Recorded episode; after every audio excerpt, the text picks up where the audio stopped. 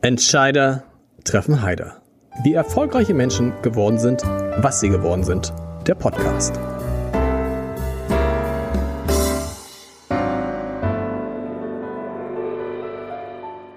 Dieser Podcast wird präsentiert vom Haspa Private Banking für Unternehmer. Wir stimmen Privat- und Firmenvermögen perfekt ab. Denn der Erfolg von Privat- und Firmenvermögen von Unternehmern lässt sich nicht getrennt voneinander planen.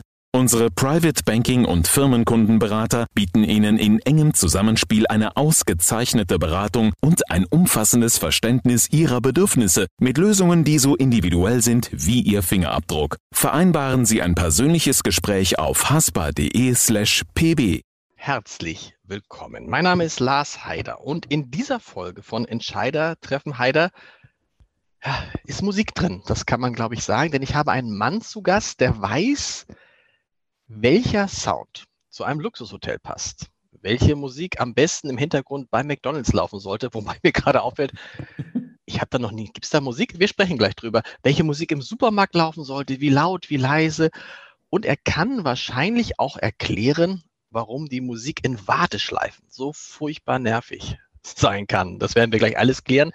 Ich freue mich auf Arndt Helge Grapp, den Gründer und Chef von Radiopark. Lieber, sage ich jetzt lieber Arndt Helge oder lieber Helge, ne? Helge ist besser, ja. Helge, Helge ist besser. Die erste Frage, die ist ein bisschen plump, ich gebe es zu.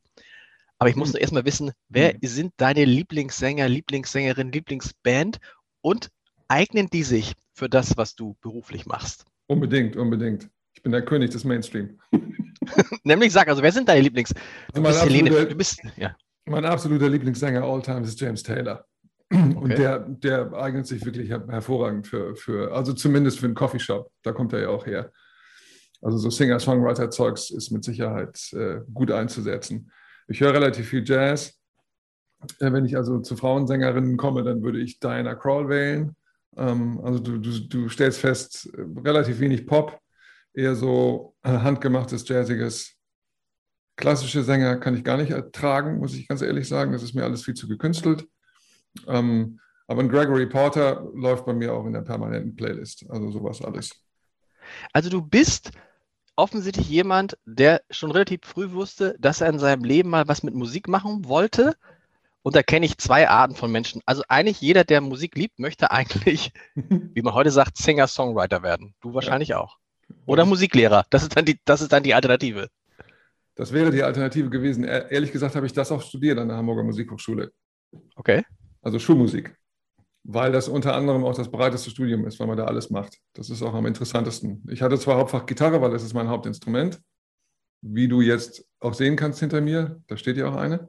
Ja. Ähm, äh, aber eigentlich war das Ziel, äh, Gymnasiallehrer zu werden. Kurze Zeit. Übrigens bei mir, übrigens bei mir auch. Da haben wir die erste, die erste Gemeinsamkeit zu einer zweiten kommen wir noch. Das hat mit dem Sternzeichen zu tun und den ah. Eigenschaften, die du diesem Sternzeichen zuordnest.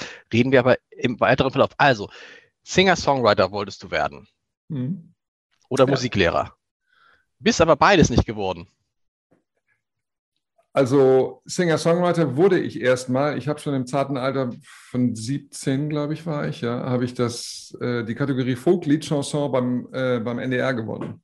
Ah. In, in so einem Wettbewerb.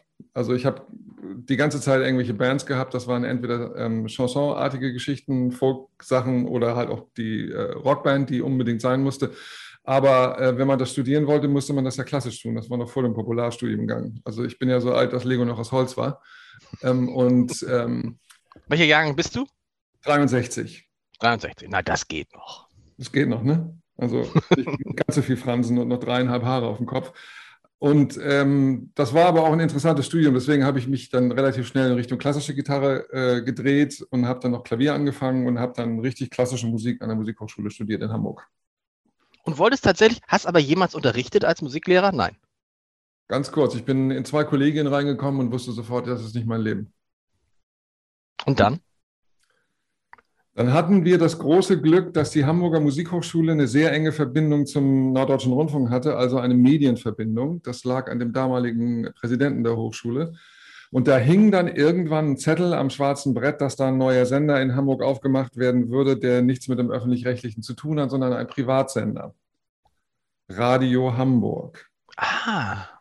Und da konnte man sich bewerben. Die wollten nämlich vor allen Dingen Leute haben, die eben nicht vom öffentlich-rechtlichen kommen, sondern die wollten ja einen ganz anderen Soundeindruck hinterlassen. Und nun hatte ich eigentlich in meiner, in meiner Jugend die ganze Zeit Pop und eben Singer-Songwriter-Zeugs gespielt, hatte aber eine klassische Ausbildung und auch noch eine Sprechausbildung.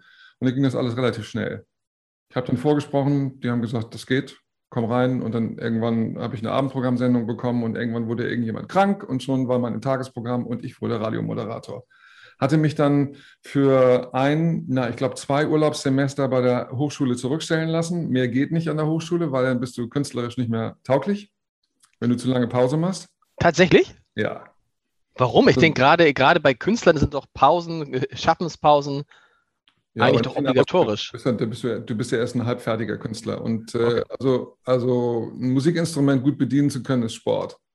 Ja. Das heißt, da muss man schon vier, fünf Stunden am Tag üben, damit man auf dem Niveau bleibt. Und ich kann heute mit Fug und Recht behaupten, dass ich das, das Beste, also meine beste Qualität an der Gitarre habe ich gebracht bei der Aufnahmeprüfung. Ich habe nie wieder im Leben so gut gespielt, weil ich acht Stunden am Tag geübt habe für die verdammte Prüfung. Ähm, und fair enough. Und dann habe ich ähm, irgendwann gesagt, okay, ich mache die, ähm, das Examen, aber das zweite Staatsexamen mache ich nicht mehr. Ich gehe nicht ins Referendariat, sondern ich werde jetzt Radiomoderator. Und das wurde ich dann auch. Übrigens auch, wenn ich das sagen darf, es ist ja schon äh, gespen gespenstisch, so wie ich. Ich habe auch mein, ich habe mein zweites Staatsexamen auch nicht gemacht. Hatte ich gesagt, dass ich auf Lehramt auch studiert hatte und habe ja, das zweite Staatsexamen nicht gemacht. Was und, ist denn passiert? Äh, ich bin Journalist geworden, genauso wie du. Aber warum? Aber weil ich eigentlich immer Journalist werden wollte und diese Lehrersache nur so ein, ähm, äh, wie sagt man heute, eine, ein Fallback war. Also ich wollte eigentlich nicht Lehrer werden. Ich wollte Journalist werden, dachte aber, lerne mal lieber was Vernünftiges. Mhm. Ähm, und aber ich bin ja dann Journalist geblieben, aber du nicht Radiomoderator. Und das habe ich in dem, in dem Fragebogen, den ich allen immer vorab schicke, gelesen, weil irgendwann hatte ich das Radio genervt. Weil ja. immer die gleiche Musik, immer nichts ja. mehr zu sagen, es war dasselbe. Also diese neue ähm, Privatradioszene Ende der 80er, Anfang der 90er, das war ja Revolution. Also die haben ja richtig ähm, gegen die etablierten öffentlich-rechtlichen angesendet ähm, und waren die ersten in Deutschland. Das lag ja an dem Rundfunkstaatsvertrag und an Adolf und so, also dass das alles reglementiert war. Das ist ja alles Schnee von gestern. Und irgendwann kamen die Amerikaner nach, nach Deutschland und haben gesagt, wir müssen diese Sender durchformatieren und ihr dürft nur noch 220 eineinhalb Songs spielen und zwar immer nur die gleichen und zwar rund um die Uhr. Und dann habe ich gesagt, jetzt ist es wirklich nicht mehr interessant. Also wenn du gar keine Rubrik mehr hast oder gar keine, keine Nische mehr hast und wenn du die ganze Zeit nur das spielst, was alle anderen auch spielen, ist es für einen Musikredakteur völlig langweilig geworden, weil das sind jetzt nur noch Statistiker. Die lesen nichts anderes als Charts. Ähm, und äh, als ich angefangen habe, Radio zu machen, hat der Musikredakteur eine neue Perle gefunden und hat sie groß gemacht. So rum. An ihn Künstler entdeckt und hat gesagt, ich spiele jetzt mal oft genug, damit die Leute dich finden. Also sowas, was heute noch Peter Urban macht oder sowas. Ähm, aber das drehte sich komplett und dann bin ich praktisch in die zweite Reihe zurückgegangen und habe äh, Radiosendungen für den, für den Rundfunk produziert, die genau diese Nischen abgebildet haben. So, wurde also nicht mehr Live-Moderator, sondern äh, hatte eine, eigene, eine eigene Produktionsgesellschaft aufgebaut, die Sendungen produziert hat. Und wie kommt man da von da auf dann auf die Idee zu sagen, ich gründe ein Unternehmen wie Radiopark, was sich auf Hintergrundmusik spezialisiert? Die Geschichte hatte mit Radio zu tun. Ich habe eine Sendung produziert, die hieß Sunshine Feeling. Ähm, und die habe ich in Kooperation mit einem sehr damals extrem bekannten internationalen weißen Rum mhm. als äh, Markensponsor. Was kann das, das denn sein? Der hey. auch noch sein Headquarter in Hamburg hatte. Ja. Und der einer der ersten wirklich weltweiten Werbehits herausgebracht hatte. Kate Janai. Mhm. Das berühmte Bacardi Feeling. Ja. So. What a feeling, never genau. been so easy. Krass, dass man das so sofort weiß, ne? Ja, das ist ja, total Welthit, ja. So. Und ähm, diese Sendung lief in ganz Deutschland sehr erfolgreich. Ähm, und wir haben diese Sendung immer dadurch hübsch gemacht. Also äh, Radiosendungen und Spezialsendungen werden dann hübsch, wenn man gute Korruptionalien drin hat. Und bei einer, bei einer Reisesendung äh, sind Reisen zu verlosen immer ganz interessant. Und damals wurde ein ganz neues Produkt äh, in den deutschen Markt eingeführt. Das war nämlich ein Club-Kreuzfahrtschiff mit einem Hamburger Unternehmer. Das war die allererste AIDA. Ah, okay.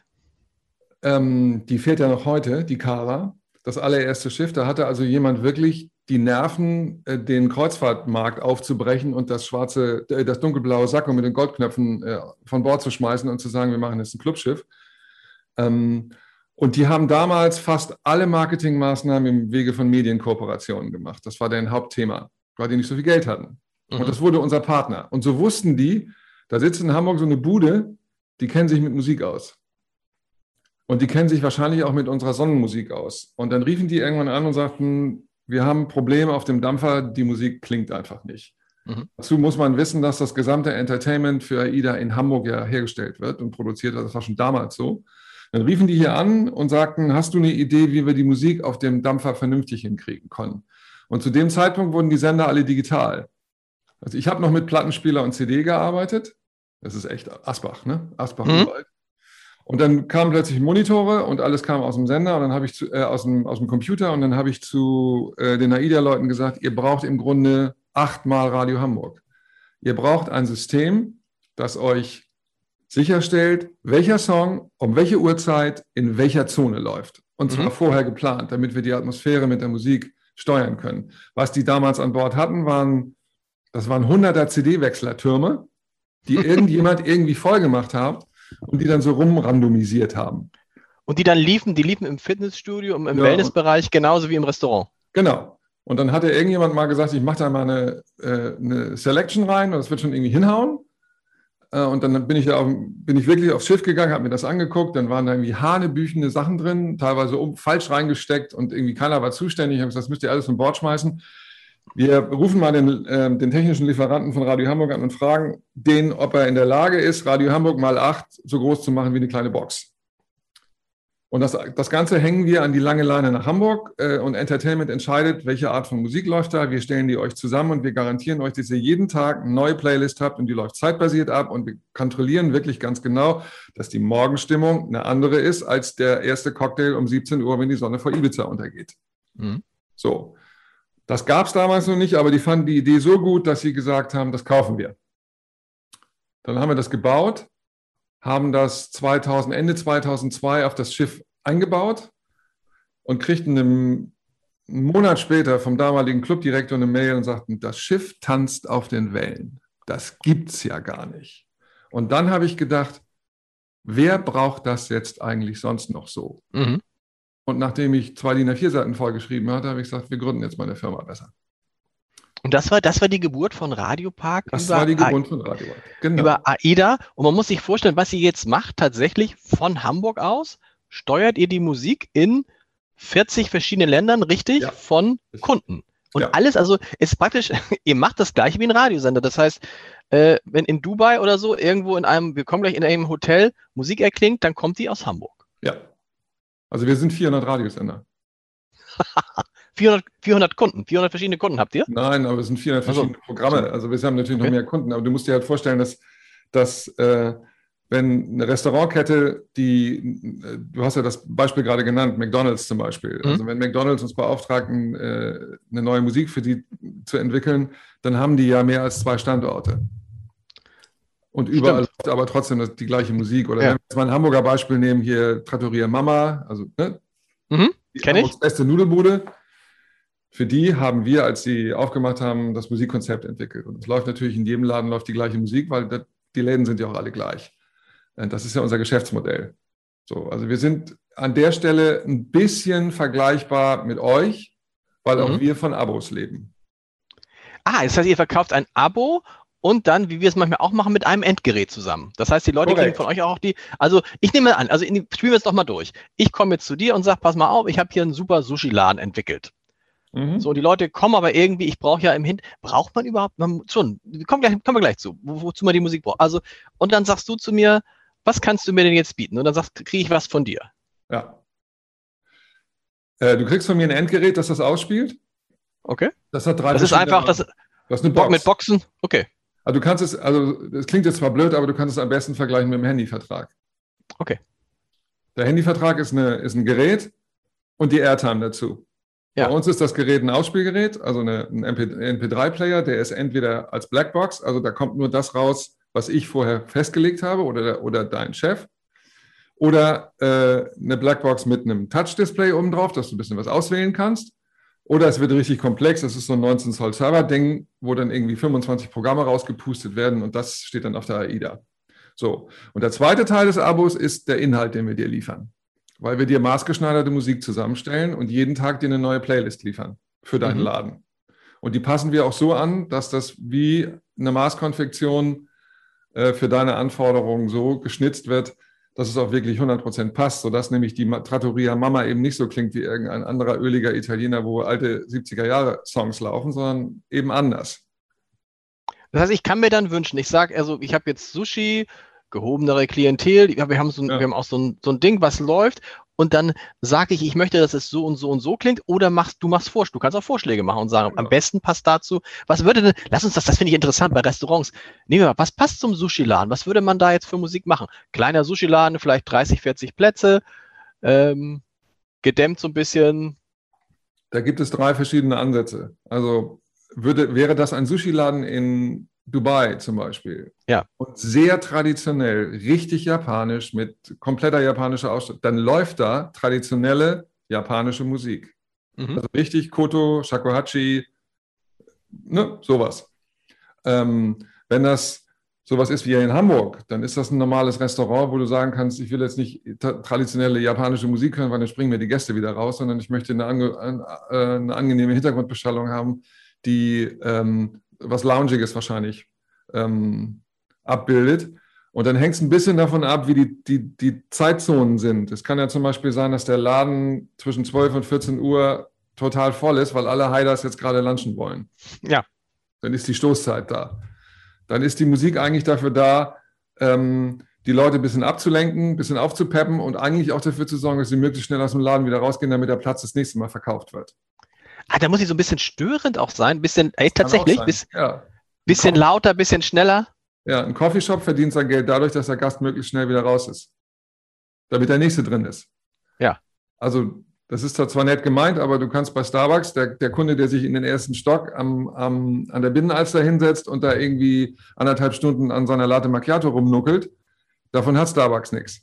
Mhm. Sondern wenn da an dem Tisch in der, äh, in der Stunde vier oder fünf Getränke durchgehen, dann ist das irgendwie alles vernünftig. So. Und am Abend. Und dann, gibt, und, dann, und dann gibt der Kunde einen Auftrag, macht eine Musik, dass die Leute nicht so lange bleiben. Ja.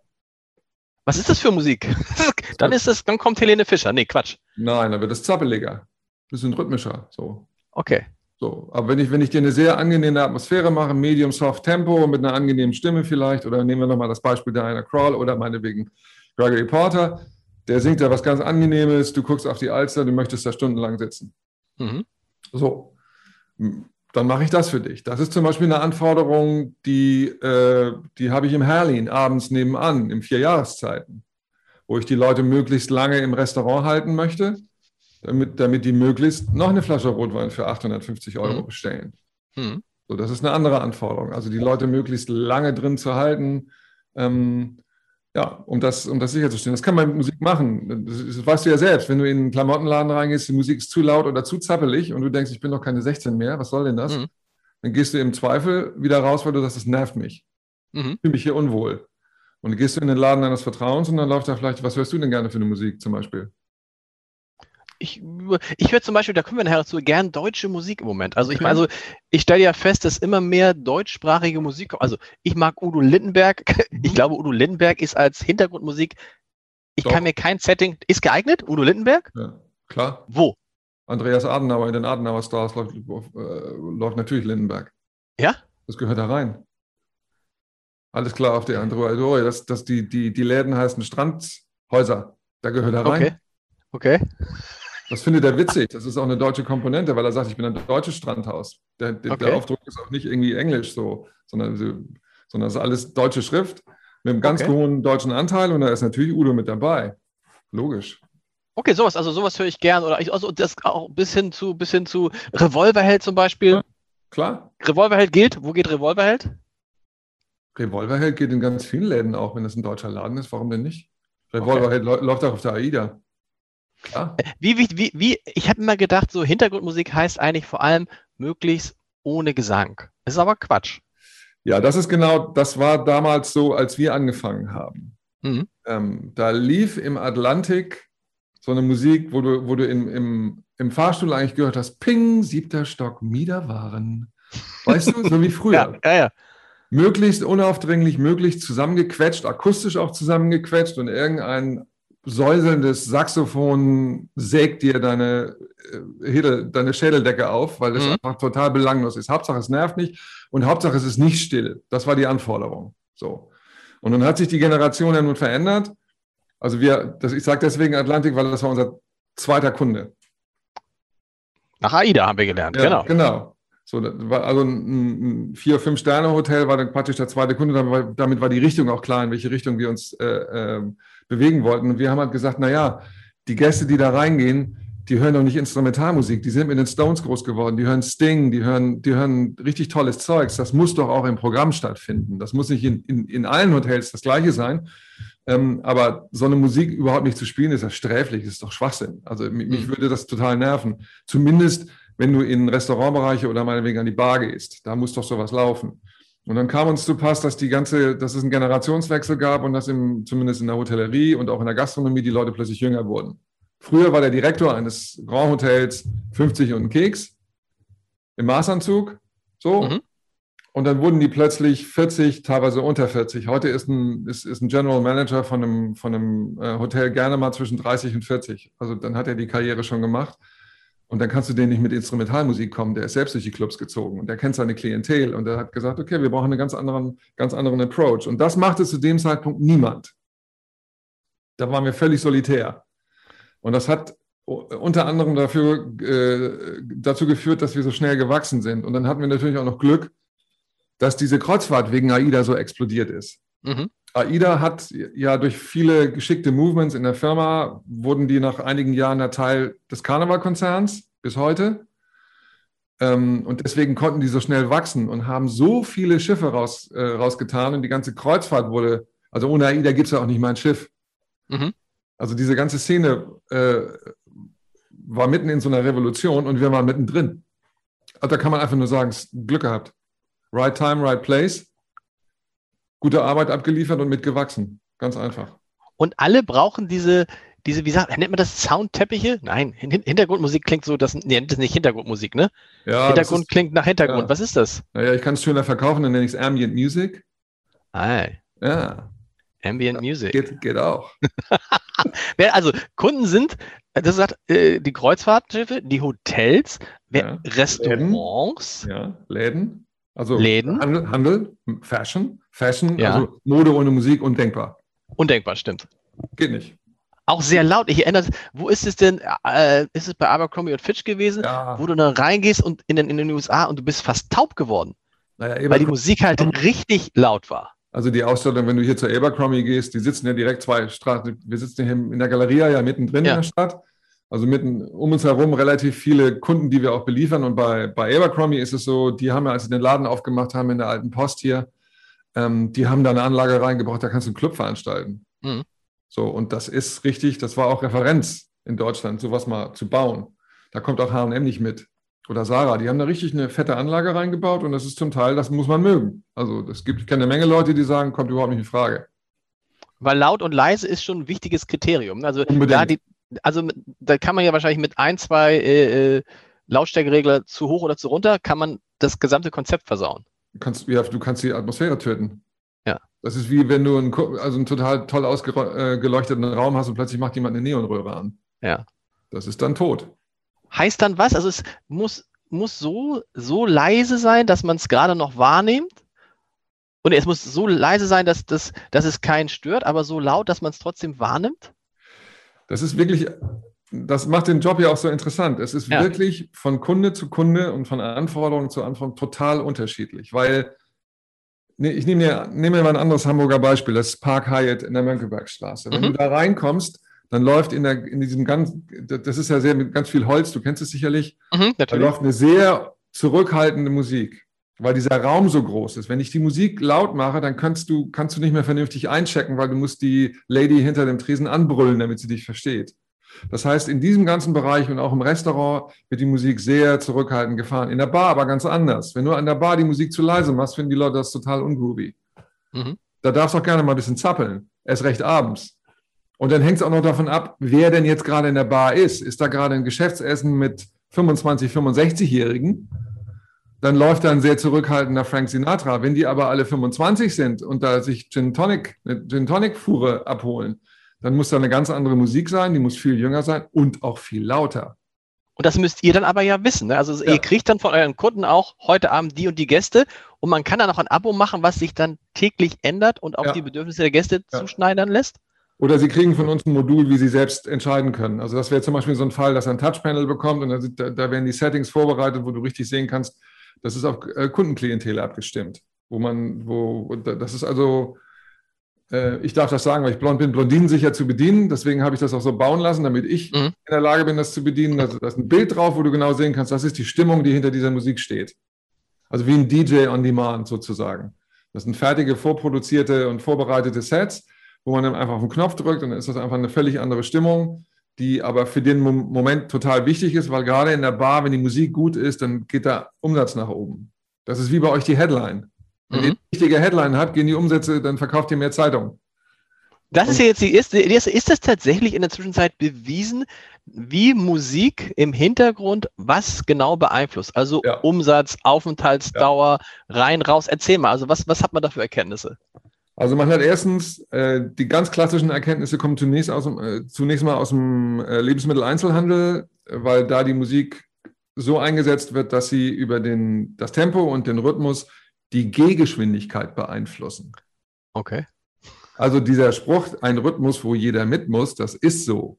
Wenn du einen ganz bestimmten Rhythmus hörst, dann passt du un, also unbewusst dein Schritttempo an.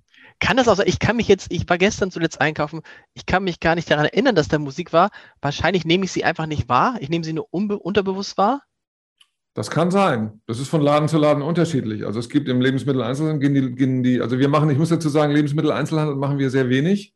Mhm. Ähm, das ist eigentlich ein anderes Geschäftsfeld, weil ähm, das ist meistens so gebaut, dass diese Programme über Werbe, Werbung äh, querfinanziert werden. Also wenn du beim Stimmt. Edeka einkaufen gehst, dann hörst du halt die Rama-Werbung aus der Decke mhm. tropfen. Und der Dienstleister, der das macht, macht beides. Also nicht nur das Programm, auch die Technik, sondern auch die Werbebuchungen. Und das, das mache ich nicht. Also wir, okay. sind, wir, wir, sind, äh, wir werden beauftragt, um Musikformate zu kuratieren und zu entwickeln. Wir machen Ambience. Ja, also das erste Erkenntnis ist, man geht, der, die Musik kann den Rhythmus vorgeben. Das heißt, der, der Kunde geht dann relativ, wie man möchte, schneller oder langsamer durch den Laden. Verstanden. Was kann, Musik, was kann Musik noch? Das ist untersucht worden. Das ist eine äh, unter, unter Konkurrenten von uns oder unter Marktbegleitern eine ganz bekannte Studie. Man hat das äh, in einem Weinhandel untersucht und hat verschiedene Musikstile miteinander kontrastiert. Also Pop ganz äh, äh, konkret mit Klassik, Effekt. Das Ticket pro Kunde bei Klassik war höher. Mhm. Suggeriert war höherwertige Musik, edler. Der Kunde griff zu einer teureren Flasche. Äh, und die dritte Untersuchung, die wir haben, das ist eine interne Untersuchung, unter anderem mit AIDA. Wir wissen ganz genau, wenn die, die richtige Musik, die wir vorher ähm, gebrieft haben, an der Bar, an der Hauptbar an AIDA läuft, dann gehen die Umsätze nach oben. Es Was ist dann richtig, richtig, richtige Musik? Heißt aber zugeschnitten auf den, die gerade da sitzen? Ja. Oder, gibt es, oder gibt es so Musik, wo du sagst, wenn wir das spielen, dann machst du immer guten Umsatz, weil die Leute gut drauf sind, weil die Leute Lust haben, noch was zu trinken. Das hängt mit den Leuten. Das hängt von den Leuten. Hängt mit den Leuten. Okay. Ich, kann ja, ich, äh, ich kann ja diese Grätsche von, von ACDC Highway to Hell bis Helene Fischer ähm, atemlos. Könnte ich ja theoretisch, das sind ja alles Knallerdinger, die könnte ich ja theoretisch alle spielen und alle finden die irgendwie gut. Aber dann hat es auch was damit zu tun, was ist das eigentlich für eine Bar, was ist das für eine Atmosphäre? Findet da Rock oder Schlager statt oder gar nicht? Oder ist das so eine Krawallbar, wo im, im Zweifel irgendwie ähm, so richtig, ich will eure Hände sehen, abgeht? Mhm. Oder ist es eigentlich eine Atmosphäre, wo ich sage, ich möchte hochgrade, äh, hochqualitative Cocktails äh, kaufen, da ist eine ganz bestimmte Klientel drin, die hört eben auch ganz bestimmte Sachen, das wissen wir auch. Ähm, und die muss ich mit ganz bestimmter Musik triggern. Da muss der Barkeeper meistens, das können die aber häufig sehr gut, ein bisschen eingreifen und dann den richtigen Knopf drücken an der richtigen Stelle. Ähm, du kannst dir sicherlich auch vorstellen, dass jetzt mal, ich sag mal so ein, ich, ich nenne das jetzt mal ein bisschen abfällig, so ein Pizza-Italiener, sicher mhm. anders klingt als ein à la carte Italiener. Also der, platt gesagt, der Unterschied zwischen Ramazzotti und Pavarotti. Mhm. Das ist ja auch klar. Also in, in, in, in, familienfreundlichen Pizza-Nudeln-Restaurant würdest du wohl eher ein Pavarotti, äh, ein Rabazzotti finden. Und wenn du in à la carte Restaurant gehst, wo, die, wo, wo du es gewohnt bist, 120 Euro für die Rotweinflasche zu bezahlen, da nun eher nicht. Sondern würde eher wahrscheinlich sogar, würde es sogar in Richtung Klassik gehen unter Umständen, weil das halt die Klientel ist. Weiße Tischdecke, Silberbesteck und äh, Nudelportion, die 25 Euro kostet. Da geht ja eine ganz bestimmte Klientel auch rein und die erwartet dann auch solche Musik. Also das ist wie, ja, ja, so.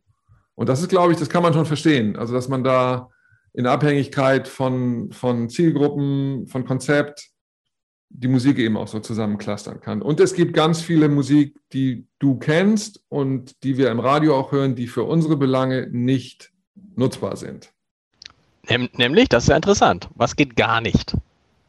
Also ich als Gitarrist würde natürlich unheimlich gerne ganz viel Carlos Santana spielen. Ne? Da gibt es ja viele ganz berühmte Songs. Das Problem ist an Carlos Santana ist, dass er Gitarre spielt. Und das macht er gerne mal als Solo. Und dann sägt er irgendwie dir zweieinhalb Minuten lang mit seinem Gitarrensolo wirklich die Schädeldecke auf. Das ist ganz schön, wenn du ihm zuhörst, aber wenn das mehr im Hintergrund läuft, nervt das total. Oder das berühmte Saxophon-Solo bei irgendeinem Tina Turner-Song. Oder bleiben wir bei Tina Turner, irgendeine so Soul-Shouter-Geschichte, wo die, die Lady äh, total ins Mikrofon ähm, schautet da kann dir dann schon mal der Suppenlöffel aus dem Gesicht fallen, weil du da plötzlich überrascht bist. Also wir müssen auch ein bisschen darauf achten, dass diese, diese ganz harten Polarisierungen nicht auftreten, weil am Ende sind wir Ambience. Also wir sind, wir sind, so blöde das klingt, natürlich sind wir auch Hintergrund. Weil wir sind nicht ein Konzert und wir hören nicht, wir gehen ja nicht ins Restaurant, Musik zu hören, sondern wir gehen ins Restaurant, weil wir im Kontext von Farbe, Beleuchtung, Möbel, Atmosphäre, Essen ein Bestandteil sind. Und da müssen wir uns mit einfügen, im besten Falle mit den Leuten, die das andere auch machen. Und wenn daraus ein gutes Konzept wird und dann auch noch der Service stimmt und das Essen stimmt, dann haben wir eine Punktlandung hingelegt. So. Aber in, in vielen, vielen Bereichen ist es halt doch so, dass die Musik halt nur ein Bestandteil ist. Also auch in der, im, im Fashion-Bereich ist es so, also ein Kunde von uns, Windsor zum Beispiel, wir haben regelmäßig die, Auf, die Aufgabe, deren neue Kollektion musikalisch auch umzusetzen. Das heißt, wenn die da irgendwie Ethno-Elemente mit drin haben, die, müssen die Ethno-Elemente auch in die Musik mit rein. Trotzdem ist die Musik relativ leise, normalerweise. Oder wir haben Kunden, die sagen, ich möchte ganz gerne am Freitag und am Samstag, weil da ist bei uns die Hütte voll, eine andere Musik haben als in der Woche. Da ist es nämlich ein bisschen leerer. Ich möchte vielleicht auch eine andere Musik haben morgens als nachmittags, weil im, im, äh, im Handel also gerade im Textilhandel geht es ab 15, 16 Uhr erst richtig los. Da kann ich nicht morgens schon Vollgas geben, sondern da gebe ich eher nachmittags Vollgas. Oder ich habe Läden, die ab 14 Uhr voll werden, weil die, weil die ganzen Schulkids da reinmarschieren, so New Yorker oder sowas. Da wirst du sicherlich auch eine Situation haben, dass du im, im gesamten Vormittag eher, da geht Mutti einkaufen, da geht es ein bisschen zurückhaltend zur Sache und ab 14 Uhr kommen die alle aus der Schule und wollen sich da irgendwas abholen und dann geht es aber ganz anders zur Sache. Und das müssen wir alles mit berücksichtigen. Also es ist schon eine ziemlich komplexe Geschichte und deswegen macht es auch so viel Spaß. Und um nochmal den Bogen zu schlagen zu Radio Hamburg. Mein Musikarchiv, aus, das ich hier, aus dem ich hier schöpfe, sind über eine Million Songs in allen Genres. Und wenn ich jetzt ein normaler Mainstream Top 40 Sender bin, dann habe ich halt 200 Songs und das sind immer jeden Tag die gleichen. Die höre ich nämlich nach vier, nach vier Stunden wieder. Ich würde, also das ist für, für jemand, der Musik liebt, ist das scheintot. Weißt du, was ich gerade so, so, interessant finde? Ich versuche gerade äh, mich daran zu erinnern, wann ich zuletzt bewusst diese, diesen, äh, diese Musik wahrgenommen habe. Und ich kann mich ja nicht erinnern. Mein Gefühl wäre, vielleicht sind die, weil die Restaurantbesuche zu lange her sind, aber ich überlege gerade, wo habe ich denn mal so Hintergrundmusik? Das ist aber, ist das das Ziel, dass man es gar nicht bemerkt? Weil ja. da merkt man auch, ja. Eigentlich, äh, wenn du es richtig gemacht hast, du hörst es nicht, du spürst es nur. Dann cool. ist es richtig. Und was, und also, das geht ja in ein Abo-Modell. Was kostet es dann? Weil ich stelle mir vor, wenn ich jetzt so Kunde wäre, äh, erstmal, was, also was, was ist so, was ist so, so eine Grundausstattung? Also ich nehme so ein Gerät von euch und ich möchte auch von euch das von euch steuern lassen. Was zahle ich dann im Monat? Willst du das veröffentlichen? ja, natürlich. Das würde ich ja nicht fragen. Also so ungefähr. Also unsere, unsere Bandbreite liegt zwischen 50 und 100 Euro im Monat. Also ah, klar, wie, ein, wie ein Handyvertrag. Das ist ziemlich vergleichbar mit einem Handyvertrag. Das ist aber wenig. Aber wie kriegt ihr das denn hin? Weil ihr müsst doch wahrscheinlich auch GEMA bezahlen, oder nicht? Wir zahlen GEMA und der Kunde zahlt auch GEMA. Also oh, ich, das kann doch aber je nach, je nach Kunde, also das GEMA richtet sich nach den Menschen, die da sind. Habe ich einen großen Laden, an dem ja. 10.000 Leute reinkommen ja. jeden Tag, kann es ganz schön teuer werden. Das ist richtig, das muss er selbst, äh, das muss er selbst machen. Die, die GEMA clustert das nach Quadratmetern im Moment, also bis 100, ab 100 und dann nochmal ab 300 oder 400 und so eine Größenordnung ist das. Also musst, und dann ist es ziemlich egal, was du da ablaufen lässt. Ob ich das mache, ob du das selbst zusammenrührst oder ob du da Radio Hamburg laufen lässt, das ist egal. Ähm, aber einen Radiosender in einem, in, einem, äh, in einem Laden laufen zu lassen, das ist halt blöd, weil du hörst dann entweder die weniger unterhaltsamen Witze des Moderators, willst du das im Zweifel? Dann willst du weder die Werbung von jemand anders hören. Also wir hatten mal eine lange Diskussion mit einem Autokunden hier in Hamburg. Ähm, der, lief da, der ließ da auch äh, einen Radiosender laufen und dann habe ich zu ihm gesagt, das ist eine super tolle Idee. Wenn du weißt, dass die, ähm, die, die Automobilwirtschaft in, zu den Top 5 der Werbekunden hört, gehört, dann bist du also ziemlich sicher, dass vier von fünf Spots deines Wettbewerbers in deinem eigenen Laden laufen. Das finde ich schon ziemlich extrem bekloppt. Insofern würde ich doch eher dafür sorgen, dass da gar keine Werbung läuft, sondern dass da eine Musik läuft, die zu deinem, zu deiner Marke passt und die dafür sorgt, dass die Leute sich tolle Autos aussuchen bei dir. Ähm, und äh, ja, also je nach, je nach Arbeitsaufwand, also wie doll wird es kuratiert, kann es auch mal drüber hinausgeben. Also wenn jemand wirklich eine Hand, also wenn das keine äh, Maßkonfektion, sondern Maßschneiderei ist, dann wird das natürlich teurer. Ähm, es kann aber auch sein, dass wir zum Beispiel im Vorwege ein Konzept entwickeln. Das ist dann wie so eine Konzeptentwicklung einer Agentur. Das wird dann fertig gemacht und dann gibt es einen monatlichen Preis und dann kümmern wir uns darum, auf Basis dieses Konzeptes und dieser Entwicklung im Grunde jede Woche oder jeden Monat neue Updates äh, in das Programm reinzuspielen und dafür zu sorgen, dass er einen vernünftigen Service kriegt. Diese Preise, äh, man fragt sich natürlich, wenn du, äh, wenn du heiratest und einen DJ äh, äh, buchst. Das wollte ich gerade sagen. Also ich meine, das ist ja 500 Euro aufwärts. Genau dafür, dass er da vier Stunden Lala macht. Und ich, äh, bei mir zahlst du, im, äh, wenn ich einen guten Preis rausgehandelt habe, 100 Euro für einen Monat. Wie kommst du denn da klar? Ja, ich komme über die Masse klar. Das ist, der, das ist der Punkt. Also, dass ich ganz viele Versatzelemente natürlich schon entwickelt habe über die Zeit, die wir zusammen. Also am Anfang hat es kein Geld verdient und mittlerweile mhm. tut es das halt, weil ich viele Arbeit schon gemacht habe und äh, vieles von diesem Tagging und dieses, dieses Identifizieren von Liedern und Archive durchwühlen, das gibt es einfach schon und jetzt kann ich im Grunde äh, aus, der, aus der Vergangenheit auch schöpfen. Und ich habe das Problem, ich bin ja nicht alleine da, wir sind ja nicht die Einzigen, die sowas machen weltweit. Und wir haben natürlich auch äh, logischerweise Wind von vorne. Bei euch war das ähm, die Digitalisierung der Medien. Bei uns ist das genau das Gleiche. Wir haben die Streaming-Dienste. Ähm, nun muss man dazu sagen, dass die normalen Streaming-Dienste, die du zu Hause nutzen darfst, dürfen in einem Geschäft nicht eingesetzt werden. Das wissen einige nicht. Das ist eine Privatnutzung. Das ist genauso wie du darfst auch nicht Sky mit deinem Privatvertrag in deinem, in deinem Restaurant laufen lassen mit, mit Fußball, Bundesliga oder so. Dann hast du direkt eine Klage am Hals. Ähm, und so geht das auch für die bekannten Streaming-Dienste. Ähm, trotzdem gibt es einige, die das nutzen, und, ähm, aber das sind halt gerne auch mal weltweit aufgestellte Firmen und wir müssen uns da in diesem, in diesem Gefüge zurechtfinden, dass die Leute dann irgendwie sagen, für die Lala soll ich jetzt auch nur 100 Euro bezahlen? Dann sage ich zu dem, ja, es sind 2 Euro am Tag. Echt jetzt? Darüber wollen wir uns unterhalten? Das ist ja im Grunde fast vergleichbar mit eurem Abo. Das also ist, das ja ist, ich finde, ich, ich finde, das ist ja, das ist ja, das ist eine ganz clevere Methode. Und wenn sich das rechnet über Skalierung offensichtlich, ja, ja. dann geht es. Aber du musst doch das auch, du, du, du sagst ihm doch, ich steuere das individuell aus. Das heißt, es sitzen bei dir da Leute. Was sind das für Leute? Musikredakteure, DJs? Wer macht die Musik bei, bei dir für die Läden? Beides. Unser Team besteht, äh, unser festangestelltes Team besteht aus zwei ehemaligen Radioleuten und zwei ehemaligen DJs. Das ist auch genau diese Welt, die wir brauchen. So, und drumherum haben wir eine ganze Phalanx an Spezialleuten, die uns ganz, also ich, wenn ich einen, einen Ibiza Chiller DJ brauche, hole ich mir natürlich einen der besten, die es gibt und der arbeitet dann zu. Oder wenn ich in Dubai ein vernünftiges Programm brauche für ein indisches Restaurant, dann macht das besser kein Deutscher, der irgendwie bei indischer Musik immer nur an Bollywood denkt und die Inder dann da rausspringen, sondern brauche ich einen Spezialisten, der das tut. Oder wir haben, wir haben ja auch eine ganz komische Klientel, die noch viel spezieller ist, nämlich ähm, Besitzer von Superjachten das liegt an der physischen Nähe zu den Werften, die wir hier, hier oben haben, also Lürsen und äh, Nobiskrug. Die, die, zahlen aber, die zahlen aber nicht 50 Euro im Monat. Nein, die zahlen mehr, weil das wird wirklich handgeschnitzt. Die sind auch echt ja. speziell, was die Anforderungen angeht. Und außerdem kommt dazu, dass grob gesagt 40 Prozent der, der Eigner sind Russen, die weitere 40 Prozent sind Araber und die restlichen sind dann so Amerikaner oder so. Mhm. Also die Deutsche haben ja eher nicht so, ein, ähm, so, ein, so eine Affinität zum Posen mit einer 150 Meter Yacht. Das ist ja eher der Russe. Und dann brauche ich auch natürlich auch russische Musik. Das heißt, wir haben ja auch einen russischen Mitarbeiter und wir haben ja auch einen arabischen Mitarbeiter. Sind das auch die, sind das auch die überhaupt die, die Länder, wo im wahrsten Sinne des Wortes für euch die Musik abgeht? Ja. Ja.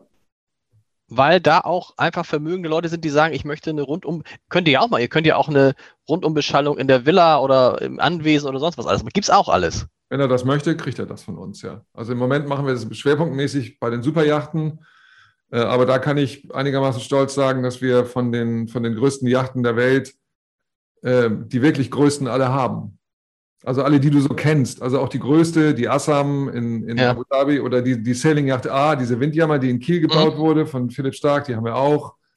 Ähm, also alles, was, was wirklich extrem groß ist, wird von uns bedient. Aber da ist das Ziel der Musik ja was anderes, einfach Wohlfühlen für den Eigner. Ja, oder seine Frau beim Yoga oder seine Kinder, wenn die äh, spielen äh, oder im Fitnessraum oder auf dem Sonnendeck. Oder er hat eine Affinität, dass er unheimlich gerne italienisch isst und dann braucht er auch italienische Musik oder hat gerne Gäste oder er trifft sich mit. Aber, wie, wie, aber wie, wie kriegst du das? Das eine ist ja, wenn dann ein, ein, ein Laden da ist, wo du weißt, der braucht die und die Kundenströme zu der und der Zeit, den und den Rhythmus. Wie kriegst du ein Gefühl für den Musikgeschmack eines Yachtbesitzers? Das geht ja nur, indem du dich dann mit Herrn Abramowitsch mal drei, vier Stunden zusammensitzt. Roman Abramowitsch hat ein gut ausgebildetes Team um sich herum, das mich dann schon brieft. Die wissen, was der Boss will. Äh, und im allerbesten Falle kriege ich eine Kopie seiner, äh, seiner Lieblingssongs, die er auf seinem Handy hat oder in seiner, seines Archives, damit ich weiß, was er wirklich möchte. oder eine Request-List zum Beispiel. Das kann ja auch sein, ich brauche das, das, das, das, das haben und meine Kinder wollen das und ich möchte gerne das noch haben. Und dann möchte ich noch Classic Rock, weil ich habe meine Harley unten im Schiff noch drin liegen, die will ich auch noch haben. Und dann bauen wir ihm das alles zusammen. So, das ist eine, eine ziemlich häufig sehr interessante Arbeit auch. Also, weil ähm, das ist auch von, für die Anforderungen im Team besonders. Wann denn? Jetzt. Hm. Ja, das Wo kann ich, und dann.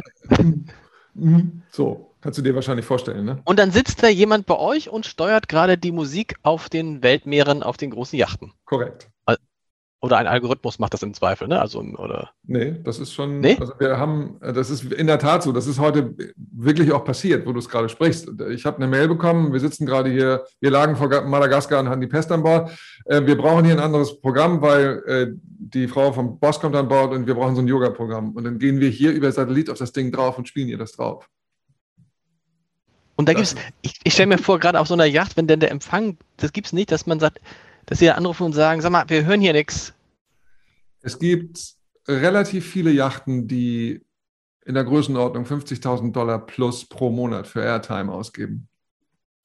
Weil Herr Abramowitsch möchte das Spiel von seiner Mannschaft natürlich auch live verfolgen auf seinem 7-Meter-Fernseher, egal wo er gerade ist. Und das macht er dann mit einer Satellitenverbindung, die direkt auf sein Schiff geht. Hm irre. Gibt, es ist ja irre. Gibt es so Bereiche, wo du sagst, da würde ich gerne reinkommen, aber ich komme nicht rein, obwohl ich glaube, dass die Musik das Leben der Menschen oder die Umsätze oder was auch immer besser machen könnte? Wir beißen uns seit einiger Zeit die Zähne aus ähm, an einem ganzen Medizinthema. Das hätte ich, das hätte ich, das wäre jetzt, mein, das wäre jetzt meine These gewesen, weil ich erinnere mich bei Arztpraxen, da, da könnte man es ja gebrauchen, um so ein bisschen runterzukommen, um den Leuten die Ängste zu nehmen. Aber da ist, es gibt da keine Musik. Im Gegenteil, man flüstert ja immer so, dass ein keiner hört und so. Aber da wäre es doch total sinnvoll, um die Leute zu entspannen. Es gibt auch ganz viele Untersuchungen zum Thema Musik und Medizin. Das habe ich im Rahmen meines Studiums auch alles angeguckt. Also es gibt, also gerade ähm, der alte Präsident der Hochschule ähm, hat das untersucht. Es gibt eine heilende Wirkung von Musik, das ist nachgewiesen. So, ähm, wir haben, ich will nicht sagen, dass wir gar nichts haben. Also wir haben schon einige Kliniken. Also das ist allerdings im Bereich Schönheitskliniken, weil da die machen das einfach. Das gehört zum Thema Atmosphäre mit dazu. Ich weiß es auch selbst. Damals als ähm, im Dermatologikum zum Beispiel in Hamburg, wenn du da irgendwie eine OP hast, dann fragt dich der Chefarzt, welche Musik hören Sie denn gerne? Und dann kommt das auch. Wir haben einige äh, Allgemeinärzte, die wir bedienen und wo es zum Beispiel total krass wichtig finde beim Zahnarzt wegen dieser scheiß Geräusche.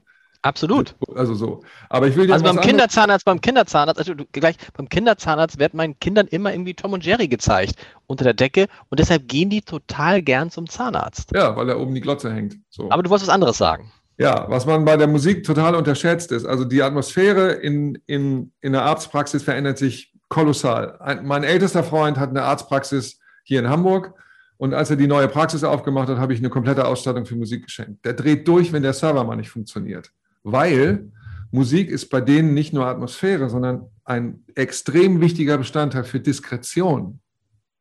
Weil du dann eben nicht mehr mitkriegst, was Mutti vorne am Tresen sagt und welches Medikament und welches und so sie gerade kriegt und die da alle im, im Wartezimmer lauschen, was da gerade abgeht.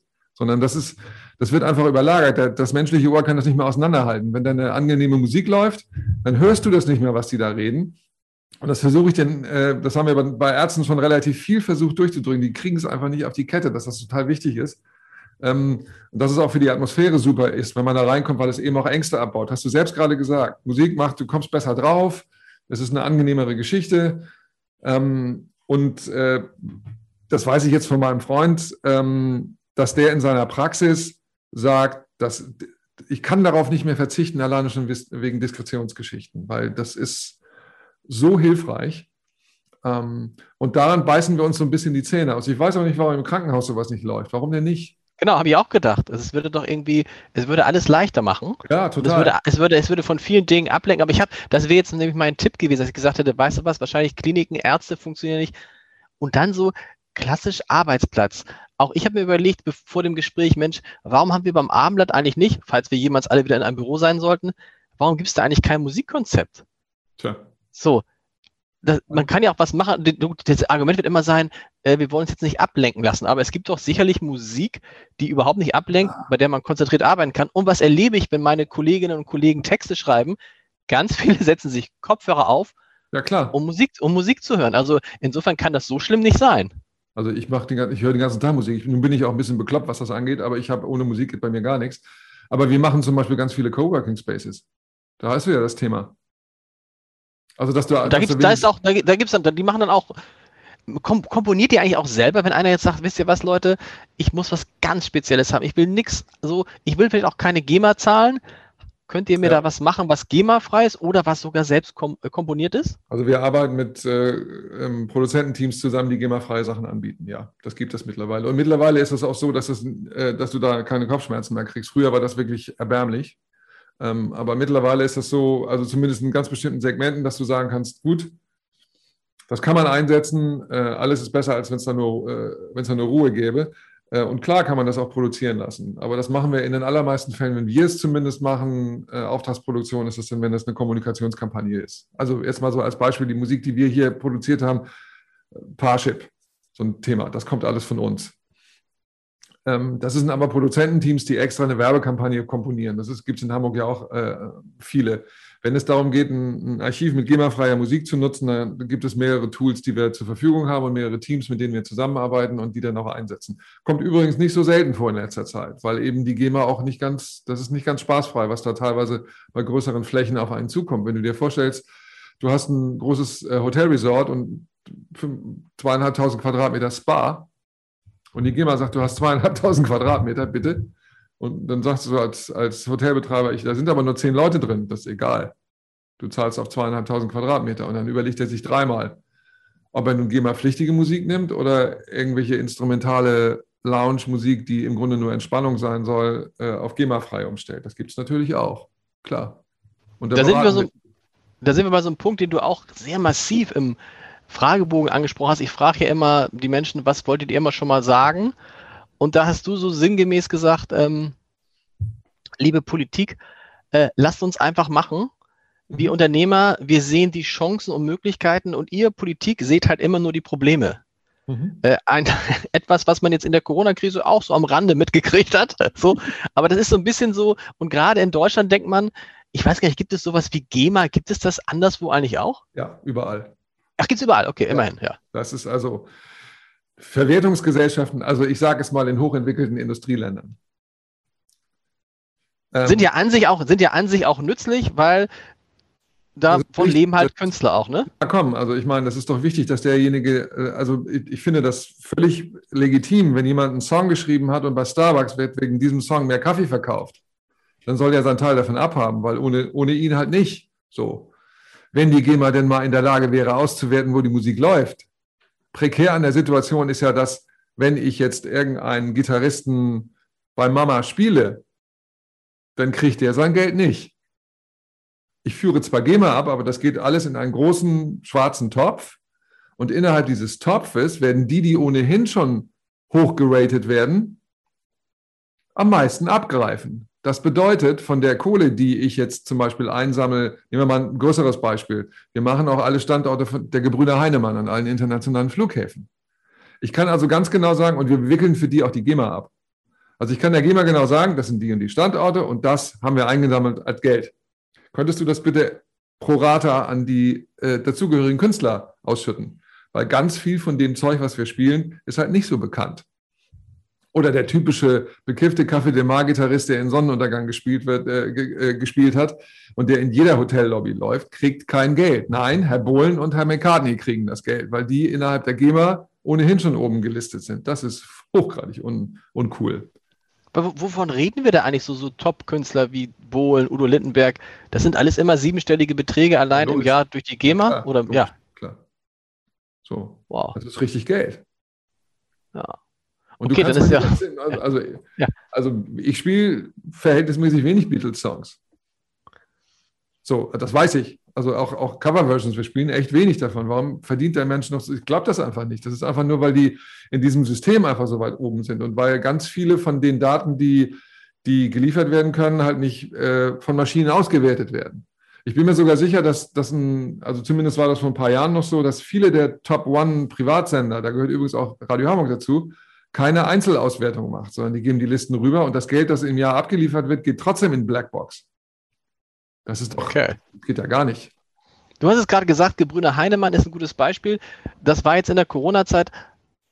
Haben die ihr Abo dann gekündigt? Glücklicherweise nicht. Wir haben ganz großes Glück gehabt, dass wir, also wir sind durch diese Zeit mit einem hellblauen Auge durchgerutscht. Natürlich würde man jetzt normalerweise sagen, ich kann den Laden abschließen. Mir müsste es ja eigentlich genauso schlecht gehen wie in meinen Hotels und den, Kreuzfahrt, den genau. Kreuzfahrtlinien, genau. die alle tot sind, mehr oder weniger. Also ganz viele von den, äh, von den Kunden haben nicht gekündigt, sondern haben auf abrechnungsfrei gestellt. Das heißt, wir pausieren das Abo. Aber kriegt einige, trotzdem kein Geld im Moment, genau? Einige haben gesagt, wir reduzieren. Wir beliefern AIDA zum Beispiel. Ich sage das immer wieder, weil ich, wir sind halt seit Anfang an dabei und wir, wir, sind das, wir sind da extrem loyal, was diese Gesellschaft angeht. Die ist auch sehr loyal mit uns. Ähm, die haben zum Beispiel gesagt, wir kürzen nicht ganz sondern ein bisschen was passiert noch, weil wir wollen ja auch, dass ihr nachher noch da seid, wenn es wieder losgeht. Stimmt. Ähm, dann haben wir natürlich das Glück, dass wir diversifiziert haben. Das bedeutet, ähm, die Yachten fahren weiter. da gibt es ja kein Problem. Im Gegenteil, die sind ja alle auf ihren Schiffen, haben sie wenigstens ihre Ruhe. Ähm, und dann gibt es, haben wir vor einiger Zeit, deswegen habe ich das Beispiel Gebrüder Heinemann auch äh, äh, genannt, wir haben ein bisschen diversifiziert. Wir haben auch dafür gesorgt, dass auch die Technik, die in den Läden verbaut wird, teilweise auch von uns kommt. Also wenn Heinemann einen neuen Laden aufmacht, das Absurdeste, was wir jemals gemacht haben, da haben die den Flughafen Sydney umgebaut. Und wir haben von Hamburg aus den Flughafen geplant. Wir waren nie da. Mhm. Und haben die gesamte Audiotechnik für den Flughafen geplant und die kam von uns. Das ist auch irgendwie bizarr. Ist bizarr. Man, ja, was man so alles macht. Und in der Corona-Zeit war es halt so, dass alle die, die ohnehin immer gut gewirtschaftet hatten, die Zeit genutzt haben. Ähm, ein Beispiel, das Steigenberger in Hamburg, um die Umbauten zu machen, die sie lange schon geplant haben. Und ein Hotel im normalen Betrieb umzubauen, ist die totale Nightmare. Also haben sie gesagt, das machen wir jetzt. Und da gab es einige Projekte, die dazugekommen sind. Die haben also praktisch zu teilen, zumindest die Abo, die fehlenden Abo-Erlöse äh, wieder ähm, ausgeglichen. Dann sind weiter Schiffe gebaut worden also wir haben, wir freuen uns äh, ganz, ganz doll, dass wir TT-Line als neuen Kunden bekommen haben. Mhm. Gerade weil es auch wegen Hamburg und so und äh, ich selbst diese Fähren häufig benutzt habe. Die bauen gerade ja. zwei total grüne, die grünsten Fähren, die jemals auf der Ostsee gefahren sind. Wir machen die gesamte Ausstattung da drin. Das ist auch ein schönes Projekt. Also dadurch kühnert mal so durch. Außerdem machen wir auch einiges in der digitalen Verlängerung. Also bei uns kannst du auch für, einen, für die Privatnutzung ähm, Musiken haben. Also unter anderem für die Deutsche Bahn im Regionalverkehr, wenn da eine Mediathek in den Zügen ist, dann kommt die Musik von uns. Was ist mit Warteschleifen? Die macht ihr nicht, weil die Warteschleifen, ich verstehe immer nicht, wenn man in einer Warteschleife drin ist, dieses, es ist ja immer, es ist Telekom-Warteschleife, die ich gerade, ja. Es ist so nervig. Warum ist es nicht, warum ist die Warteschleifenmusik nicht unterhaltsamer oder bin ich immer nur in den falschen Warteschleifen? Das bist du. Also wir machen in der Tat einige Warteschleifen. Also wir haben ein paar. Also das ist so äh, natürlich. Sag mal, welche, was macht ihr für eine Warteschleife? Wo, wo, wo? Wir machen zum Beispiel Aldiana, ähm, machen wir die AIDA auch, müsste ich hier zusammenstellen. Aber es gibt eine ganze Menge touristische Unternehmen, wo wir die Warteschleifen machen. Und worauf muss man achten, dass eine Warteschleife eine gute Warteschleife ist? Also nicht immer das gleiche Ding wiederholen, zum Beispiel. Wäre jetzt einfacher Laienrad. Such dir einen äh, vernünftigen Song aus, sorg dafür, dass da auch mal verschiedene Elemente drin laufen, sorg dafür, dass die auch mal up, abgedatet wird. Also, dass da auch mal ein halbes Jahr später was Neues drin passiert. Und kümmere dich darum, dass du, äh, dass du bei der Soundqualität darauf achtest, dass es gut klingt. Hm. Telefon ist immer noch so eine komische Angelegenheit. Das sind ganz absurde äh, Datenformate, die man da nutzen muss, und dann klingt es auch am Ende des Tages gut. Also wir machen das schon.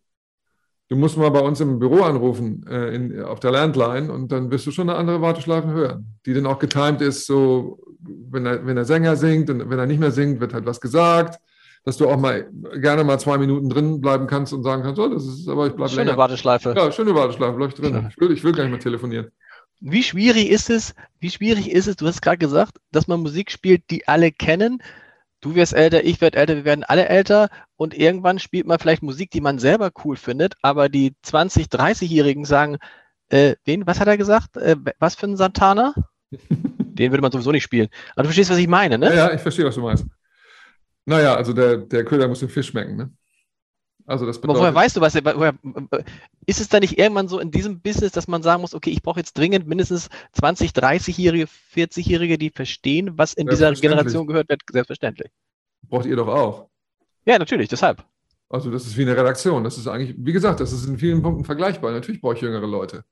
Okay. Wo ich auch sage, das ist nicht meine Lalla, aber ich spiele die Musik ja nicht für mich. Also bei mir ist es eher so, ich bin in, diesen, in, den, in den Designprozess meistens dann involviert, wenn es kompliziert wird dann, dann muss Fadi ran, weil ich einfach totalen Bock habe, mich in Sachen reinzuwühlen, die, die ich noch nie gehört habe. Oder in so Nischen, die, wo die dann sagen, da kriegen die Kopf, also Ohrenkrebs. Und ich sage, nee, da will ich rein, das, das finden wir. Das war auch ein Grund, warum wir uns damals in Richtung Dubai, äh, also Emirate, äh, orientiert haben, weil ich, weil ich diese Musik so geil finde, die da unten, diese arabische Musik für ich. Das hat auch natürlich wegen der Laute und der Gitarre gibt es da so Verbindungen, aber auch dieser ganze andere Kram fand ich, das fand ich total cool. Und ähm, da wühle ich mich dann rein, so, bis ich dann die richtigen Sachen finde. Und wenn es ganz jung wird, oder ich kann natürlich keine Deep House Playlist zusammenstellen, weil ich keine Ahnung von dem Kram habe. Da brauche ich einen, äh, einen maximal coolen, Beanie tragenden DJ, der das zusammenrührt. Und der macht das dann auch und der macht das dann auch gut. Klar. Klar. Hey, man könnte, das Problem ist, man könnte mit dir jetzt noch ewig lange sprechen. Wir sind, glaube ich, schon über die, über die legendäre Stundengrenze hinweg. Ist und, ich, so? und ich muss natürlich noch die, diese Sache mit dem Skorpion. Du bist Skorpion, das heißt, du hast irgendwann Ende Oktober oder im November Geburtstag. Wann genau?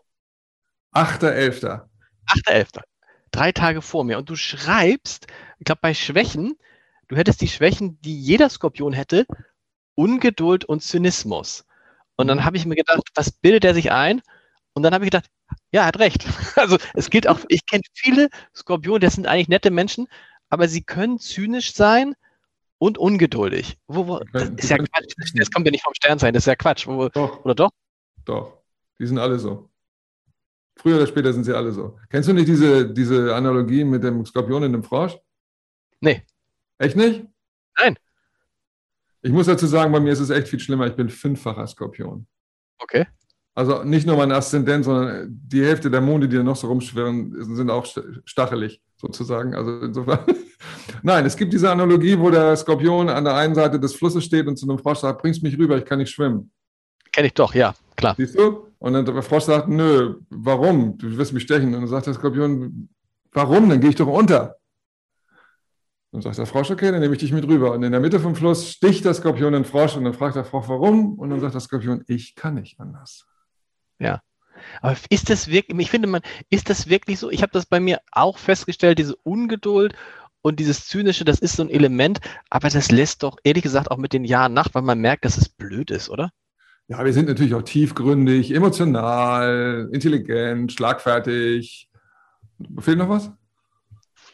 Und irgendwie, wenn man einen Skorpion einmal zum Freund hat, hat man ihn immer zum Freund. Ja, das stimmt. Wir sind nachhaltig, das stimmt. Das stimmt. Und wenn man einmal einen Skorpion zum Feind hat, bleibt das auch so. Das ist auch, also man kann, oh Gott, man kann sehr nachtragend sein. Das ist demnächst in, in diesem Podcast. Demnächst in diesem Podcast gibt es tatsächlich einen, einen, einen, einen, jemanden, der sich mit Horoskopen beschäftigt, denn was ja kaum einer weiß, die Horoskope in Zeitungen sind, was sind die? Falsch. Wissenschaftlich fundiert oder einfach nur ausgedacht? Ausgedacht. Komplett ausgedacht. Ja. Stört aber irgendwie keinen. Ja, ich habe hier einen in der Firma, der kennt sich mit dem Kram total gut aus und der hat mir mein, mein Lebenshoroskop geschrieben. Das ist dann aber auch so ein, so ein 25-Seiten-Ding und dann wird, der wird ja ganz anders, wenn du das liest. Also wenn man sich weil so ein bisschen... Weil, da, weil, du, weil du dich wiederfindest. Ja, total. Sag mal, habt ihr, habt ihr in dieser Reihe eigentlich schon mal drüber gesprochen, wie das jetzt eigentlich als mit den Unternehmern und mit Berlin so läuft, wie wir denn alle so unterstützt wurden oder nicht unterstützt wurden? Das, das frage ich jeden. Ich hatte, ich, bei dir hatte ich jetzt den Eindruck, weil du gesagt hast, hellblaues Auge, dass du mit der Unterstützung ganz zufrieden warst oder nein? Mir ist eine, eine Sache schon ganz wichtig, die wollte ich nochmal sagen. Also das bezieht sich jetzt zunächst einmal auf, äh, wegen Hamburger Abendblatt auch auf Hamburg. Also wir haben äh, Förderungen nur ein einziges Mal eine kleinere äh, in, in, in Anspruch nehmen müssen. Das war damals beim ersten Lockdown im April. Das war es dann. Und wir sind alleine über das Kurzarbeitergeld. Bei uns sind natürlich Homeoffice. 50 Prozent der Leute mehr zum, zum Teil sind im Homeoffice. Wir haben natürlich Kurzarbeitergeschichte. Und das alleine hat dafür gesorgt, dass wir mit dem hellblauen Auge durch die Gegend fliegen. Und das ist eine Geschichte, die rechne ich der Stadt Hamburg sehr hoch an. Dass das auch sehr unkompliziert übrigens geklappt hat. Es gibt ja viele, die, die da die Nase gerümpft haben. Ich kann das nicht unterschreiben, für uns hat das sehr gut geklappt. Ganz anders ist das mit Berlin. Wir sind ein Unternehmen, das äh, über die Struktur, die wir hier drin haben, die du ja jetzt mitbekommen hast, ziemlich eine digitale Affinität haben. Und wir haben natürlich die, die Lockdown-Zeit genutzt und haben hier keinen Stein auf dem anderen gelassen und haben gesagt, wir müssen jetzt mal richtig alles anpassen. Und was ähm, Berlin da mit der Digitalisierung, das, ich wollte das nur, weil ich die ganzen aktuellen Zahlen gerade heute bekommen habe von meiner Kollegin. Es gibt ja dieses Programm Digital Jetzt, mhm. wo im Grunde mittelständische Unternehmer unterstützt werden, sowas umzusetzen. Ich kann nur sagen, das ist die, das ist die lächerlichste Farce, die ich jemals in meinem Leben erlebt habe. Die Vorauswahl für dieses Verfahren findet lottomäßig statt. Alle zwei Monate wird die Trommel gerührt. Und wer da unten rausfällt, darf dann beantragen. Heißt noch lange nicht, dass du da überhaupt was bekommst oder dass du da durchkommst. Wir sind jetzt beim, zum vierten Mal da drin. Das Problem an der Sache ist, was Altenei da irgendwie zusammen gebastelt hat, ist, dass wenn du vorher dein Digitalisierungsprojekt losgetreten hast, ist es nicht mehr förderungswürdig. Das heißt, de facto ist es so, dass es eine totale Digitalisierungsbremse ist. Es ist eine totale Katastrophe. Wir haben hier gesagt, wir müssen, wir müssen sämtliche Abläufe voll digitalisieren und haben hier ein Riesenprojekt losgetreten und ich habe die ganze Zeit die Bremse gemacht und habe dann irgendwann gesagt, das reicht, wir fangen alleine an. Egal. Dann gibt es dieses Projekt ebenfalls aus, äh, aus Berlin, das heißt Go Digital. Ähnliches Thema. Ähm, das geht nur dann, wenn du eine zertifizierte Agentur beauftragst, das zu machen und die kriegen das Geld. Das heißt, das hat mit den Unternehmen gar nichts zu tun, sondern es ist Aber das passt doch, aber das passt doch zu dem, was man so in der, äh, bei der Bekämpfung bei Corona erlebt hat, oder ja, was? Ne? Das ist total passt. alles Schwachsinn. Totaler Schwachsinn. Aber du kannst es, du kannst es unterstützen. Ähm, was würdest du für Hintergrundmusik denn nach deinen Erfahrungen im Wirtschaftsministerium und im Kanzleramt spielen lassen? Für den Wirtschaftsminister? Ja. Highway to Hell. Und für die Kanzlerin? Time to say goodbye. Helge, vielen, vielen Dank. Es hat großen Spaß gemacht. Dankeschön.